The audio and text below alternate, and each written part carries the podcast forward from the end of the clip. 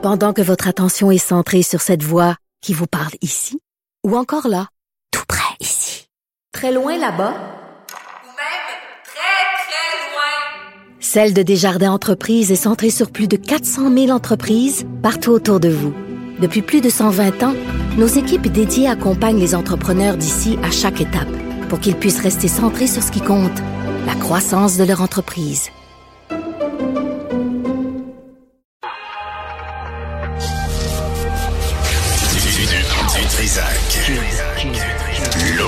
L'original. Radio. Du Trisac. Votre plaisir coupable. Cube Radio. Ah, bonjour tout le monde. Euh, Bon lundi, euh, quelle date on est aujourd'hui? 13 mars euh, 2023. J'espère que vous allez bien. Euh, vers 13 heures, on va parler de ce qui se passe sur la côte est de la Floride. Euh, moi, je l'ai vécu à Sarasota. On a euh, une Québécoise qui était sur place. Euh, C'est les cyanobactéries, la marée rouge. C'est absolument dégueulasse. Les poissons euh, sont sur les berges et même les oiseaux en veulent pas. Euh, ça pue, ça pourrit euh, sur place. Et euh, devinez quoi? C'est à cause de la pollution. Euh, on va parler à Sophie Carrière qui est sur place euh, tantôt vers 13h. Et Alexis Wawanoloat euh, sera avec nous, analyste en affaires autochtones et juriste. Euh, je l'ai croisé au Monde à l'envers avec euh, Stéphane Bureau, puis euh, Guy Nantel, puis Judith Lucier, puis Biz. Et puis, on a commencé à discuter sur la question autochtone, les territoires non cédés, le, le symbolisme, aussi la, la, la bullshit, là, les bonnes intentions, les donneurs de leçons, mais, les problèmes à régler. Alors, on va revenir sur la question. Ça va être une conversation qu'on va avoir, mais vers euh, midi. Mais tout d'abord, Julie Miville-Deschênes est sénatrice indépendante. Elle est avec nous. Madame Miville-Deschênes, bonjour. Bonjour, Monsieur Dutrissac. Merci d'être avec nous. Là, j'ai vu ça passer. Euh, euh, euh, parlez-nous de, de euh, des amendements que vous vouliez apporter à la loi, euh, au projet de loi C11 euh, euh, qui euh, qui porte sur le contenu généré par les utilisateurs, mais dans le but de protéger les enfants d'exposition à la porno. Et là, c'est c'est compliqué à faire passer. Ça, expliquez-nous de quoi ça retourne. Alors, deux amendements, d'accord, complètement différents. Le premier, euh, sur le contenu généré par les utilisateurs, on s'est rendu compte que les créateurs de contenu, ceux qui sont sur YouTube, puis qui ont de nouvelles façons de créer du contenu, que ce soit des vidéos et tout, mais pas de la musique professionnelle, là, ceux qui sont amateurs, eh bien, ces créateurs-là trouvaient que un des, un des articles de la loi prêtait à confusion, manquait de clarté. Donc, euh, j'ai proposé un- une meilleure formulation afin de de- de- d'éviter que les créateurs de contenu soient touchés par la loi C11. Ça n'a pas passé. Le gouvernement a dit notre formulation est meilleure et on ne veut pas de votre amendement. Le deuxième amendement. attendez, attendez. Le premier amendement, là, le, le contenu, qu'est-ce Oui. que qu'est-ce que vous voulez dire euh, de protéger les les, euh, utilisa- les utilisateurs ou les amateurs? Alors donc, par exemple, euh, Fred Bastien, que vous connaissez peut-être, qui, qui fait euh, des vidéos euh, sur YouTube et donc euh, ça lui rapporte des revenus euh, par la publicité et partout. Donc, ces, créateurs de contenu qui sont pas de la musique professionnelle, eux, ils veulent le statu quo. Ils ne veulent pas être soumis à ces 11. Ces 11, ce que ça fait, c'est que ça fait qu'on doit faire la promotion de contenu canadien, euh, québécois sur des plateformes, par exemple, comme YouTube. Donc, eux veulent garder le statu quo parce qu'ils disent le système en ce moment marche pour nous, on est connu à l'étranger, on veut pas que le, le- le gouvernement se mêle de changer les algorithmes et tout. Alors, eux veulent ne pas être couverts, continuer leur petite vie. OK, donc, donc, donc, je veux Le juste gouvernement n'est pas en désaccord. Le gouvernement n'est pas en désaccord avec ça, mais dit la Ouais. façon dont on a formulé notre projet de loi, ça va bien. Ils seront pas inclus de toute façon. On les laisse libres. Mais nous, on jugeait. Moi, je jugeais que Mhm. Euh, l'article était était écrit euh, de façon pas assez claire. Donc, j'ai essayé de le clarifier. Le gouvernement n'a pas accepté notre amendement. OK. Mais ça, c'était surtout pour la promotion de la culture canadienne. Euh, c'est, un autre dossier. Mais, euh, mais, mais on s'est euh, parlé à quelques reprises Oui. de l'édifiante De compagnie euh, Pornhub ici à Montréal. Puis là, il y a, y, a, y a comme un, des gestes à poser, là, concrets, euh, pour protéger Exact. les enfants.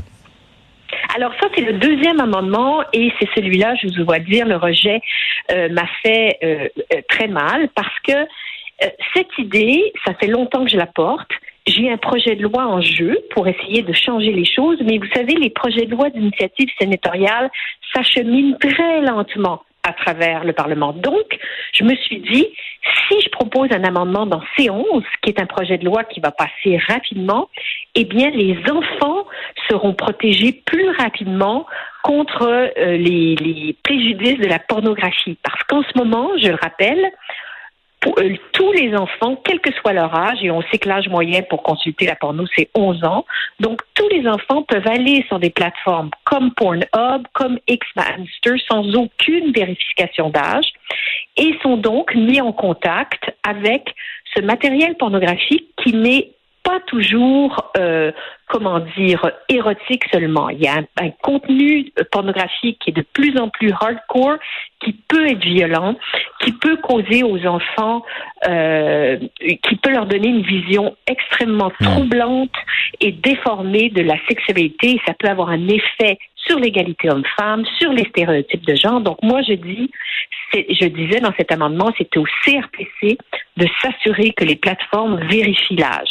Et ça, ça a été rejeté par le gouvernement.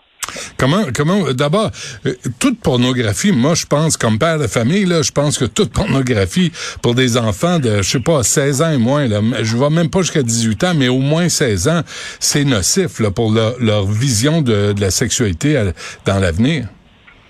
Alors, je suis d'accord avec vous.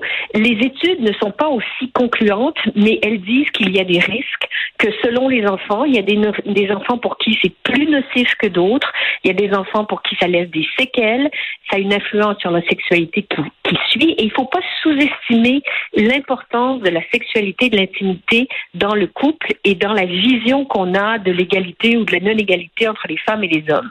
Alors, à force de voir des femmes dans des positions de soumission, dans des positions, euh, on parle de hardcore là. Ça peut, ça donne une idée aux garçons que c'est ça la façon de faire. Ben ouais. Et croyez-le ou non, pour les filles, il y a une étude du commissaire à l'enfance britannique qui vient de dire qu'à cause de la porno, il y a 47 des filles qui ont l'impression qu'elles vont se faire agresser dans des relations sexuelles. Alors, voyez où on en est rendu dans la déformation de ce que Hmm. c'est la sexualité. Donc, c'est assez grave. Et comment le gouvernement, Mme Muville de Chêne, a, a, a justifié ce refus?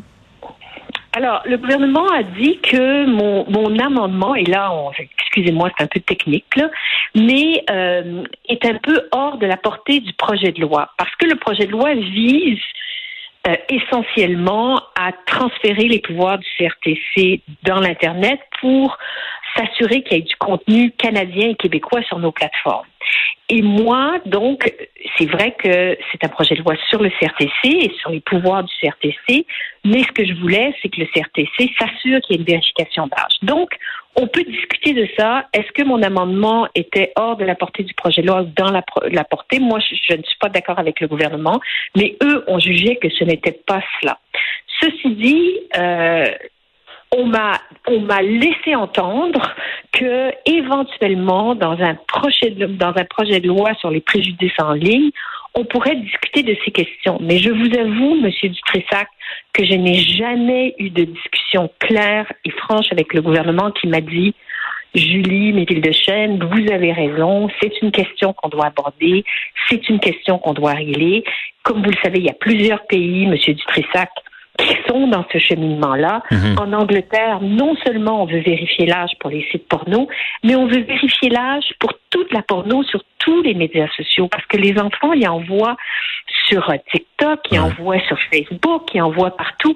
Alors, il y a des pays qui sont tellement en avance sur nous que moi, ça me fait de la peine, parce que c'est toute une génération là qui est soumise à ça, qui a, qui a pas trop d'éducation sexuelle et qui considère que ce matériel-là, c'est de l'éducation sexuelle. Mais comment faire pour euh, vérifier véritablement l'âge la personne de l'autre côté de l'écran? Euh, C'est euh, pas, euh, pas, ça peut pas simplement être euh, avez-vous 18 ans ou plus?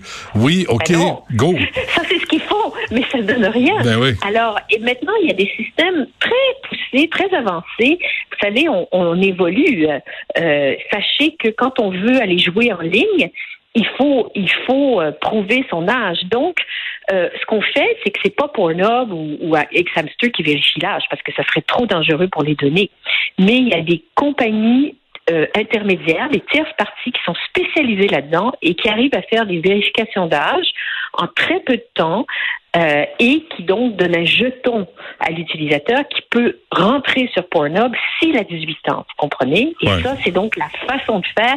Et ne me dites pas qu'en 2023, quand on sait la circulation des données, les banques, qu'on n'est pas capable de faire ça en, en, en, en- en protégeant les données.